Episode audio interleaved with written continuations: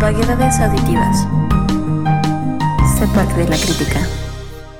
Hola, bienvenida, bienvenidos, bienvenides a un episodio más de Vaguedades Auditivas. El día de hoy está conmigo Arandu. Hola Arandu. Hola Ni, ¿cómo te encuentras hoy? Bien, bien. Qué gusto. ¿Ya listo para nuestro nuevo episodio? Sí, listísimo. Va, pues el día de hoy vamos a hablar de un tema que nos encanta y que seguramente todos nuestros escuchas también disfrutarán con nosotros porque hablaremos de libros y cine. Todos hemos tenido una película que ha representado a nuestros personajes favoritos, nuestro libro favorito, o por el contrario nos ha decepcionado porque no era como nos imaginábamos ese personaje, o han destrozado la historia. Entonces, le doy hablaremos de libros que han llegado al cine. Así es, vamos a estar platicando sobre esas obras que, como bien lo decía Ni, incluso creo que podríamos decir que han llegado a marcar a generaciones, ¿no? Hay películas que sin duda trascienden y me parece que incluso hay muchas que podríamos decir que han sobrepasado, no en cuanto a calidad, pero sí a la mejor en popularidad a las obras principales pensando así como una de esas que se volvió, creo que bastante, iba a decir enigmática, pero no es eh, significativa, es para mí, no, no, sé, para el resto de, nuestra, de nuestras escuchas, Carrie de 1980 y algo, no me acuerdo si es 85, 88 Creo que es una de esas películas que supera en popularidad al libro, ¿no? Es un libro de Stephen King, pero fue llevado al cine, está por ahí John Travolta, o sea, estuvo, o sea, estaba en sus inicios John Travolta, ¿no? Ya desde ahí podemos tener una idea de qué tan viejita es esta película. Entonces, ahí está el primer ejemplo de lo que vamos a estar platicando el día de hoy.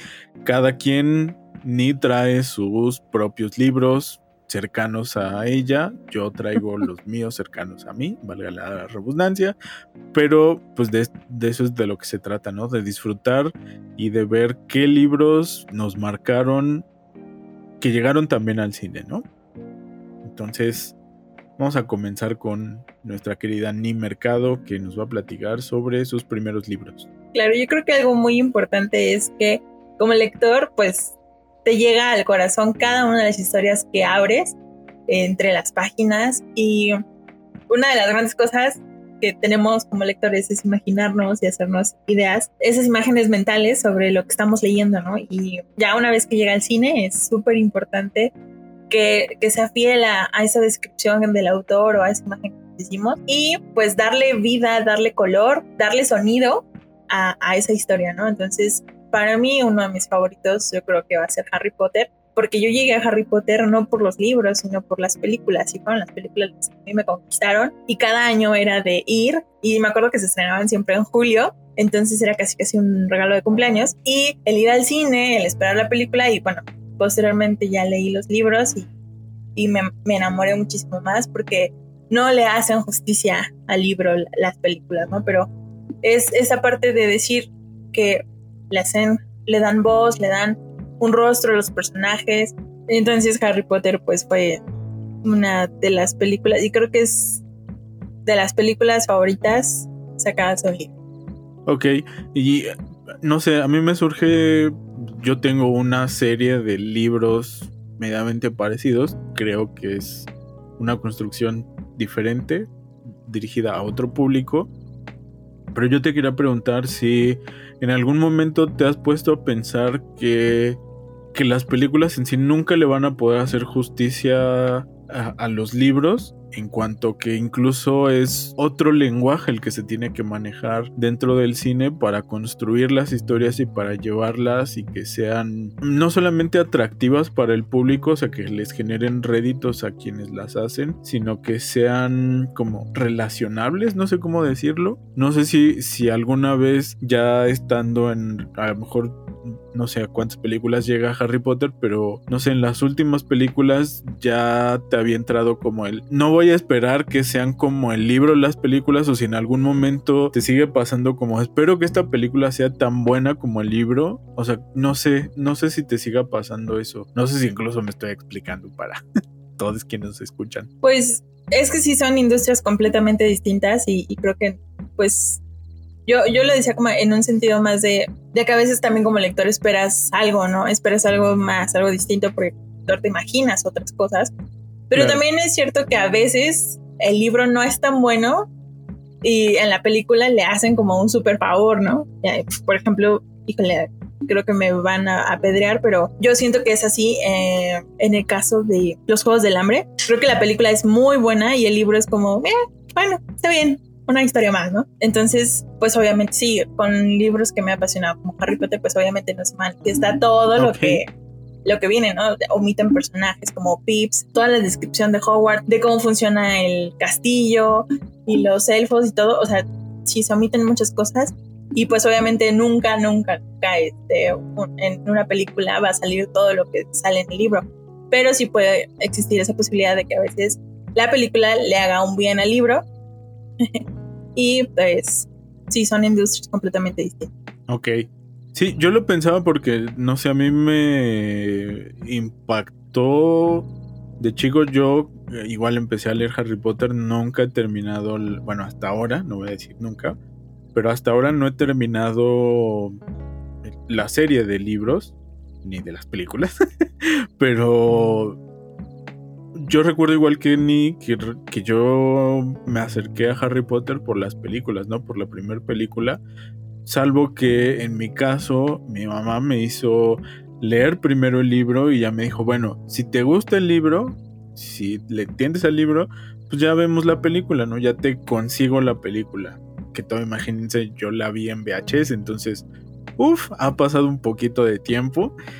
Y no sé, a mí sí me gustó como esa onda de poder relacionar, por ejemplo, el techo del castillo, creo que en el cine me impresionó más de cómo me lo imaginaba en mi mente, ¿no? bueno, no es del castillo de Hogwarts. Bueno, en, en, ese sentido creo que también hay como diferentes perspectivas, ¿no? Para todo esto del cine. En mi caso, por ejemplo, la... no es ni trilogía, pero yo voy a hablar del Señor de los Anillos una construcción épica, muy épica, que es de J.R.R. Tolkien, un maestrazo de la construcción de mundos fantásticos. Es, yo creo que de mis autores predilectos y de los más difíciles también de aproximarse en cuanto a la estructura que manejó y todo lo que tuvo que investigar, porque si nuestras escuchas no lo saben, Tolkien fue un lingüista, fue doctor en filología, entonces hizo creo que siempre hablo maravillas de él, pero me impresiona muchísimo su trabajo. Y él construyó todo el lenguaje élfico, las runas de los duendes, digo, de los duendes de los enanos, de los elfos, de los hombres antiguos toda esa terminología él la inventó y les dio un lenguaje y una interpretación propia. Entonces es también como muy impresionante y de igual forma, yo llegué primero por la primera película del Señor de los Anillos, que es La Comunidad del Anillo, en la que muchas de las recomendaciones de esas épocas era como, es una película súper lenta, muy aburrida, dura demasiado, y pues, o sea, sí, sí dura, si no me equivoco, son 3 horas 10 minutos, y ya vemos unos loquitos que nos da por hacer maratones de las tres películas con las versiones extendidas que ahí les encargo que se las busquen y vean cuánto duran, pero es muy recomendable hacerlo también. Y los libros son una para mí las películas son como un no sé si a lo mejor me puedo entender con muchos podescuchas que lleguen a jugar videojuegos como que las películas son como esta especie de extras dentro de un videojuego que puedes adquirir, ¿no? Que te desbloquea mapas y capas y diferentes cosas, vamos, dentro de un videojuego. Algo así siento que son las películas para la saga del Señor de los Anillos, que ya incluye ahora también El Hobbit, que además El Hobbit se hizo en tres películas y los tres libros del Señor de los Anillos cupieron en un libro por película, ¿no? Pero bueno, Otra cosa que las hace diferentes en mi apreciación hacia Harry Potter es que tuvieron, me parece que la audacia de tener un único director para las seis películas que fue Peter Jackson, que también se hizo muy fanático de los libros. Y me parece que ahí también está esa otra diferencia que, si no mal recuerdo, yo vi las primeras tres películas de Harry Potter y me parece que siempre había como esa variación de, digo, ya siendo muy ñoño también del cine, se notaba que no era vamos, una sola persona detrás de todo, ¿no? Además de cómo cambiaba la ambientación, el tipo de iluminación que había en el propio en la propia película, ¿no? Y eso me parece que hace una gran diferencia también ahí de cómo recibes la película, ¿no? Me parece que el mundo además de Peter Jackson, híjole, es muy como Peter Jackson y entonces eso le brinda un plus porque él es muy detallista en, bueno, vamos a hacer la reconstrucción de los orcos y de los Urakais y de toda la imagen fantástica de Tolkien, pero con esa onda de hacerlo medio obscurón, muy como, no sé si a ustedes les recuerde, pero a mí me pasa que me lleva a pensar en Guillermo del Toro, así siento que es como medio obscurón ahí su, su onda. Y eso es otra cosa que me gustó de las películas, ¿no? Que no son... Así que son muy bien hechas y, y me parece que, que le hacen que son como un complemento del libro más que ser mejores o peores del libro. Obviamente hay muchas cosas que no suceden en el libro, que sí suceden en películas, pero me siento como conforme, ¿sabes? Hasta me siento como agradecido de poder ver ciertos mundos, ciertas batallas campales impresionantes de, de esta saga, ¿no? Entonces, si a ustedes les gustan las cosas épicas, que llevan una historia, que van hiladas, que además puedes empezar con El Señor de los Anillos y luego retroceder con El Hobbit y después retroceder todavía más con el Silmarillion. Y hay un montón de más libros que se quedaron como en bocetos de Tolkien que su hijo recuperó y los ha buscado publicar y que son menos conocidos del Señor de los Anillos, pero que ahí están. Es una saga súper recomendable se las dejo. La amo muchísimo, como ya pudieron notar. Entonces, si en algún momento tienen el tiempo de leer y de ver las películas, háganlo porque no se van a arrepentir. Así es. Bueno, pues yo quiero hablar de eh, otra película basada en un libro. Y yo creo que todo lo que es de, de Stephen King que fue llevado al cine fue muy bien hecho. Por ejemplo, pienso en El Resplandor, que a mí me encantó y creo que es una de las películas que ya es considerada como de culto para el cine de horror o de terror. Y a mí me traumó Cementerio de Mascotas. Estaba muy chiquita cuando la vi. Pero como que todas estas películas de, basadas en los libros de Stephen King son una delicia y, y quizá muchos nos acercamos a los libros de King por las películas. O no sé, siento como que ya de mi generación para acá, este, nos acercamos por, por las películas. Claro, y que además, fíjate, yo iba a hablar, no, no precisamente de Stephen King, pero ni yo tenemos un vínculo que ni ni siquiera se imagina entre películas de Stephen King, porque El Resplandor es una referencia muy, muy, muy buena. Es una construcción de una película en una onda cinematográfica muy densa, muy bien llevada. Y yo voy a hablar del director que comparte Qué curioso, nunca me había puesto a pensar, pero este director le gusta hacer películas o le gustaba hacer películas de libros. Pero vamos a hablar de Naranja Mecánica, que, híjole, también es una película y una obra tremendísima. La obra me parece que es todavía más ruda que la película. Tengo la referencia que la película de Naranja Mecánica fue como un trauma para mi mamá y dice que ella no soportaba no soportó la película, ¿no? Que llegaba un punto en el que decía, es que esto es demasiado, es muy poco soportable y agradable. Y es curiosamente, insisto, Stanley Kubrick quien dirige la película y también tiene una aproximación cinematográfica muy peculiar y que qué curioso que ni yo estemos hablando de... Son dos libros diferentes, pero comparten ahí ese vínculo con Stanley Kubrick, que tiene, si no me equivoco, Odisea 2000 también es de Kubrick y también es un libro de Stephen King, pero ahí sí, a lo mejor estoy diciendo una tontería porque no soy fanático de Stephen King. No he leído un libro de Stephen King completo, lo tengo que admitir. Entonces, creo que Naranja Mecánica es una de esas películas y libros que también se complementa muy bien. Creo que yo traigo como libros que y películas que no me decepcionaron demasiado. Naranja Mecánica me gustó mucho la actuación del personaje principal.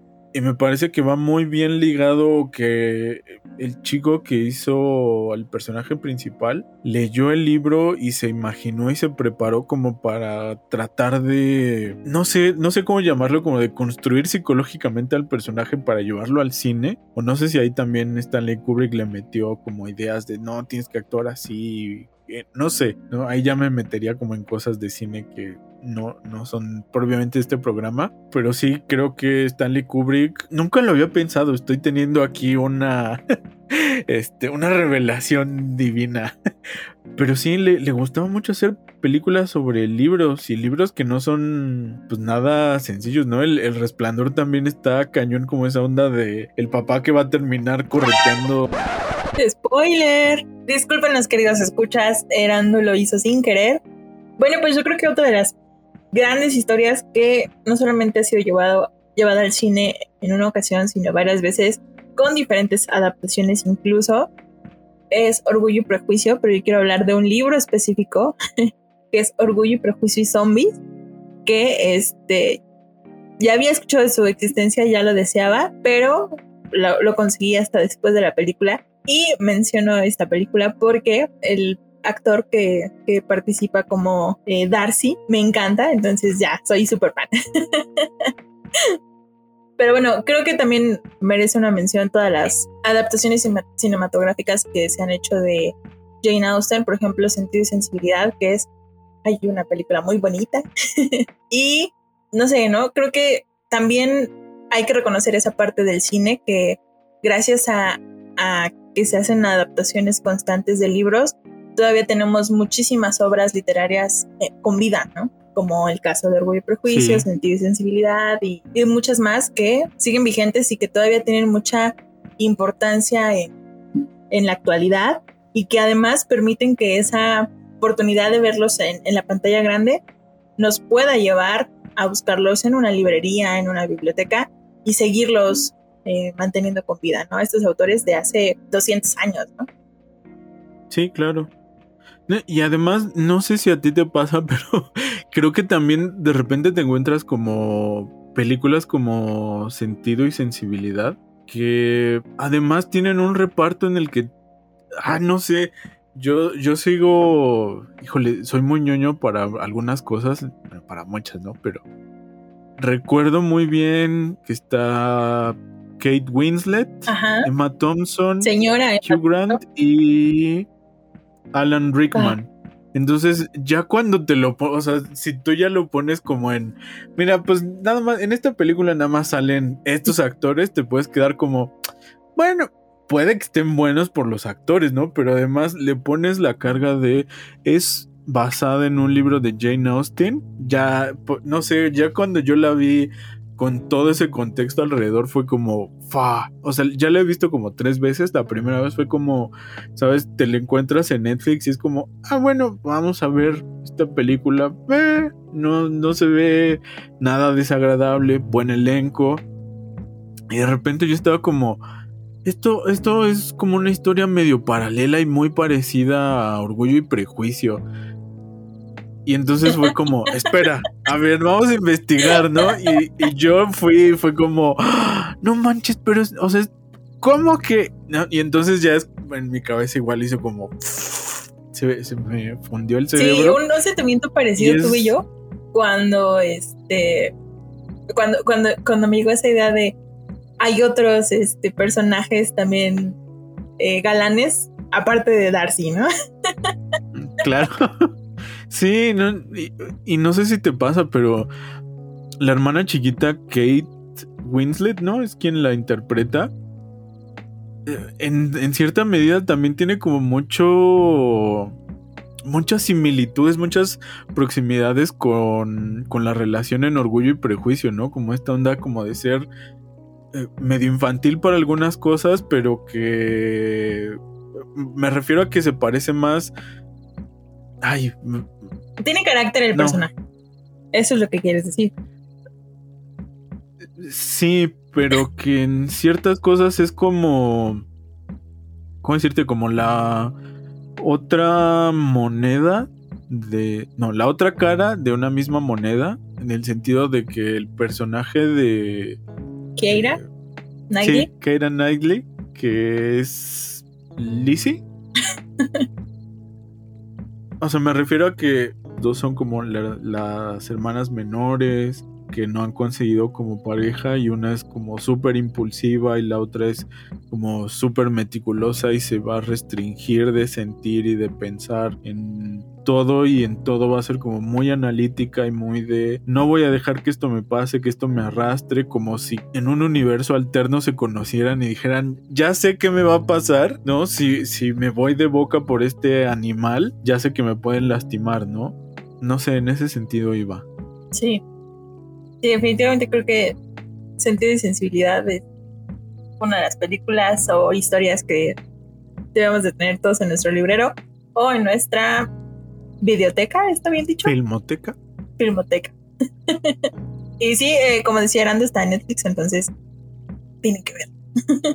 bueno, pues yo voy a hablar entonces de un libro que en este caso sí, me gustó muchísimo más el libro. La película no es mala, pero no me hizo sentir lo mismo que el libro. Y vamos a hablar, bueno, yo les voy a platicar sobre La elegancia del erizo, que es un libro, eh, yo creo que imprescindible para acercarnos a nuestras emociones y para nunca rendirnos. Es como ese apapacho de aquel poema de Mario Benedetti de No te rindas. Algo así para mí es la elegancia del erizo, ¿no? Una niña de 8 o 10 años que viendo todo a su alrededor no ha encontrado como la belleza y una razón eh, como de peso para seguir con vida y ha decidido que en su cumpleaños, bueno, después de su cumpleaños va a quitarse la vida porque siente que está viviendo solamente como un pez en una pecera y no quiere terminar así. La película, insisto, es buena, no, no le quita mérito. Está muy bien construida también la historia, pero la forma que te lleva y te construye toda la historia para llegar al final no es tan abrumadoramente sensible como en el libro. Yo sí puedo decir que terminé con la lágrima Remy al final del libro, así con el pañuelo, los Kleenex, por favor pásenme un bote de helado de vainilla porque vamos a hacer la lloración aquí todos. Pero en ese sentido de que también es una película, no digo una película, un libro que no te lleva a la tristeza, sino que te hace, ay, es como un libro agridulce y el final es igual así agridulce porque te deja con una reflexión muy importante entre la felicidad y la tristeza y algo que en estos tiempos pandémicos, ay, creo que voy a tener que leer otra vez ese libro y ver la película, pero no se la pierdan muchachos, muchaches. Está muy buena, muy recomendable. La película es francesa. Bueno, el libro también, porque el autor es francesa, pero denle una checada. Les prometo que si no se arrepienten, no van a quedar indiferentes. Eso sí se los garantizo. No les puedo garantizar que les guste porque para gustos colores, pero no, no los va a dejar indiferentes. Vamos, no va a ser como, como nos decía ni hace ratito con los libros de los Juegos del Hambre, que no te dejan como, ah, es una historia más, ¿no? Si es algo que de repente cuando cierren la última página, sí se van a quedar pensando como en su vida, sus personas cercanas. Y no diré más porque Nilla me acusó de que spoileo, entonces este, ese era el libro y la película que les recomiendo que vean. Bueno, pues yo les voy a hablar de, ah, ya que vamos o fuimos un poquito a los libros del pasado, yo creo que merece una mención especial la película Los Miserables, porque ay, a me enamoró y gracias a ella yo llegué al libro de Los Miserables, pero, pero creo que es una historia que te mueve, que te mueve muchísimo. Y de verdad, cada vez que yo la veo, me hace llorar, termino así hecho un mar de lágrimas, pero me encanta, me encanta y toda la fuerza, toda, todo el amor, toda la pasión, wow. Y tuve también la oportunidad de ir a verla al teatro, entonces no sé, esa historia yo creo que es de mis favoritas, sino es que la, es la favorita. Y sí, tenemos que verla por lo menos una vez en la vida. Recomendación. Ok. Muy bien. ¿Y el libro qué es, qué es lo que te gustó de, ese libro? Mm, pues déjame decirte, no lo he acabado, es un libro. Si, si tú has visto el librón, es un librón así.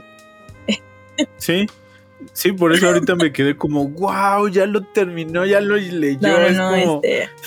Fíjate que, que, me pasa algo bien raro. Soy, soy una lectora como bien rara porque me gusta mucho disfrutar los libros. De repente lo leo y es como, ah, ya avancé hasta esta parte, ¿no? Y luego lo dejo descansar un rato, hago otras cosas, leo otros libros y luego regreso, ¿no? Como siento que Los Miserables es mi libro de como si fuera un amante, ¿no? O sea, como, como que cuando necesito regresar a él, va a estar ahí con los brazos abiertos, me va a recibir y, ¡Ah, y no quiero salir de esa historia. O sea, también no lo quiero terminar de leer porque es como, ah, me siento cómoda cuando lo leo.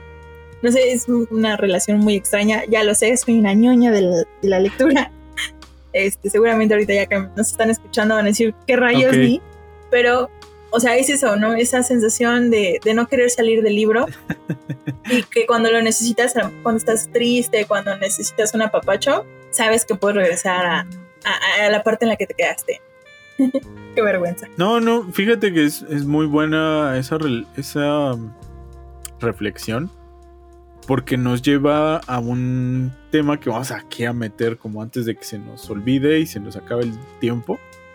Pero ¿Qué te parece si también les decimos, antes de seguir con libros que nos gustaron y que las películas también valen la pena, vamos a aventar libros que nos gustaría y que no nos gustaría que lleguen al cine? Entonces, uno que a mí, híjole, yo sí me encantaría volver a ver en el cine porque ese también es un problema. Ya se hizo, pero no sé, me encantaría ver un, un nuevo, una nueva historia del Dr. Jekyll y Mr. Hyde.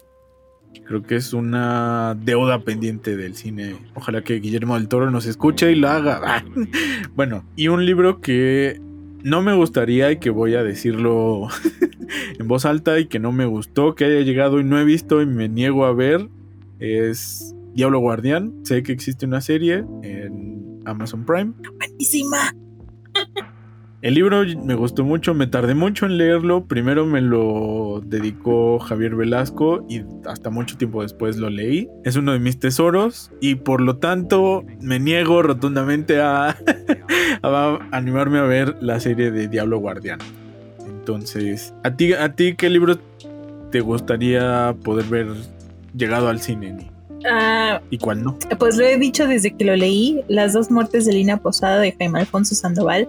Sin, sin temor a equivocarme, creo que Lina Posada es el Harry Potter mexicano. Es una historia tierna, divertida, este, con mucha acción, con mucha emoción y además es un mundo de vampiros, ¿no? Y Jaime Alfonso, Jaime Alfonso Sandoval y también lo una transfóbica del vampiro, pero también reconstruye y, construye un mundo umbrío, porque así se llaman, fantástico, ¿no? Y de verdad, para mí era una delicia cada página que leía de ese libro. Es igual un, un librón, pero valdría la pena muchísimo. Pero a la vez no quisiera que llegara al cine, porque está tan bonito que sé que, que al llegar al cine, pues le quitarían muchísimas cosas y no se le haría justicia ni a Lina ni a ninguno de sus personajes. Entonces, este, pues sería ese. Y no sé, otro libro que no me gustaría que llegara al cine, no lo sé. Qué difícil pregunta me hace Serando. Bueno, ni yo así detrás de micrófonos más bien, porque de cámaras ustedes no nos ven, pero uno que, que estaba como en nuestra mente, y si no lo saben, vayan a escuchar nuestros otros episodios de libros, Pero Persona Normal es uno de esos libros en los que dijimos, no, por favor, que nadie en la industria cinematográfica tenga la osadía de hacernos esto. Yo, sin embargo, de Benito Taibo, otro que sí, otros que sí me gustaría, que también le platicaba ni detrás antes de iniciar nuestra grabación, es Polvo y Querido Escorpión. También se me hacen películas ambientadas aquí en México que serían ay, una delicia porque híjole, están llenas también como de misterio, de aventuras, de suspenso, no sé, creo que sería una historia muy buena y muy padre de contar y me parece que no sería tan complicada de quitarle significación al libro. A mí me pasa algo muy curioso, creo que, bueno, por las, la literatura juvenil que, leo de, de, autores mexicanos, hay muchos libros que digo, no manches, necesitamos hacer una película de esto, pero luego pienso en el cine mexicano y digo, no, cancela, cancela, cancela.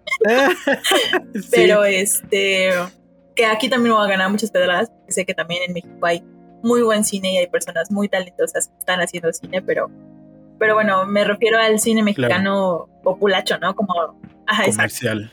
Este, pero por ejemplo, en el caso de, la literatura infantil o, juvenil, bueno, más bien la literatura juvenil que viene sobre todo de Estados Unidos, creo que de unos años para acá se empezó a hacer muchísimo cine de esos libros, ¿no? Y en cierta manera también muchas de las historias que había leído yo sentía que no era tanto como por leer, o más bien, el autor no lo hacía tanto por el hecho de ser escritor, sino más bien como ese escalón que necesitaban para ser eh, guionistas, ¿no? O sea, como que utilizaron el libro para que se hiciera película, ¿no? Y, se nota luego, que está como, como no bien descrito o como que quitan muchas cosas de la, de los personajes, no hay muchas cosas que no están claras. que los hacen más ambiguos. Exacto, pero creo yo que es por esa ambición, ese deseo de, que inmediatamente salte al cine, ¿no? Y es como, como lector, ese sentimiento de, pues es que me hizo falta algo, ¿no?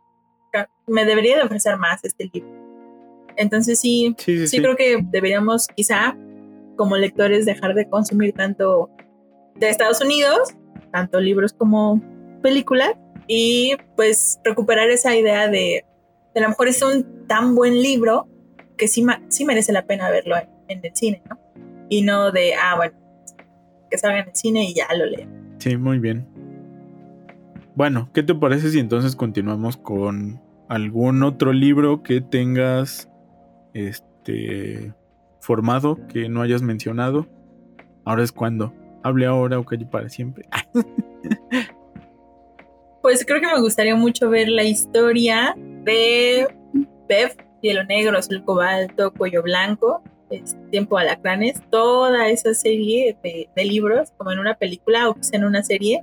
Este, creo que, wow, sería padrísimo, pero bueno, quién sabe si, si, si pase. No sé, a lo mejor me gustaría mucho una película de Nadie me verá llorar, de Cristina Rivera Garza, no sé, puede ser. Alguien, por favor, escúcheme. Y, no sé, muchísimo, casi todo lo que, lo que leo lo quiero ver en el cine, ¿no? Pero, pero, pues sí, esa invitación a, si hay alguien que aquí está haciendo cine y nos está escuchando, por favor, asómense a los libros mexicanos. Creo que La chica del tren es otro libro que a lo mejor sí es bueno, sí es bueno, pero eh, es mucho mejor en la película, La chica del tren, como este thriller de quién fue, quién es el culpable, eh, estuvo padre.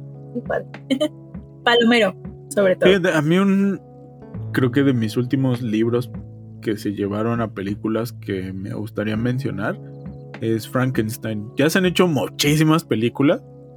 Cada uno tendrá seguramente una favorita, pero creo que es de esas historias que se puede seguir presentando y presentando y presentando y va a seguir como, o sea, creo que es tan, ¿cómo se dice en español? Relatable, tan, ay, no encuentro la palabra, que te puedes sentir identificado. No, no es identificado. Eh, o sea, que puedes como compartir el sentimiento, no sé. Bueno, el chiste es que para mí una de las películas creo que mejor logradas es Frankenstein de 1931. Es muy viejita. La pueden encontrar creo que en Claro Video. Si alguno tiene Telmex o un plan de prepago eh, de Telcel. La puede encontrar ahí. Es muy buena. Y es de las que mejor creo que se lleva todavía con el libro. Porque además el libro, híjole, tiene una carga simbólica de la ciencia, del avance de la ciencia con esta onda de la naturaleza humana como destructiva, e insensible y en búsqueda de alargar la vida o de, de hacer vida, que cuando lees el libro te quedas como súper sorprendido de todas las cosas que pensaba la autora que se podían hacer cuando le escribió, que es en los 1800. Entonces es como, no sé, a mí me llena mucho de curiosidad de cómo veía el mundo para que pudiera crear esta historia que en realidad, si no me equivoco, lo pensaba que podía ser una historia de ficción y no una historia de terror, ¿no? Pero cuando salió y cuando le dieron ya el reconocimiento de que sí lo había escrito quien lo escribió, fue como, wow, o sea, fue la historia de terror por muchísimos años, ¿no? El, libro en el que se basaron muchas películas, en el que el cine empezó a hacer cine de terror y es algo muy chido y es uno de esos libros que voy a seguir recomendando, voy a seguir recomendando también esa película de 1931. En serio, yo sé que puede sonar como, ay, qué flojera verla, pero es una película en blanco y negro que, que bien está hecha y no se van a tardar. Creo que la película dura 45 minutos. Entonces es una joyita. Se las dejo de tarea. Gusta mucho Frankenstein, en la que sale Elena Bonham Carter. Creo que también acerca mucho al libro y a mí me encantó esa película. Pero no sé qué. pero esa es la película de la historia de la autora, ¿no? Eh, no. ¿No es la de Mary Shelley? Bueno, también vean esa película, también es muy buena. Para que sepan todo el chismerio que se armó detrás de este libro. Uf.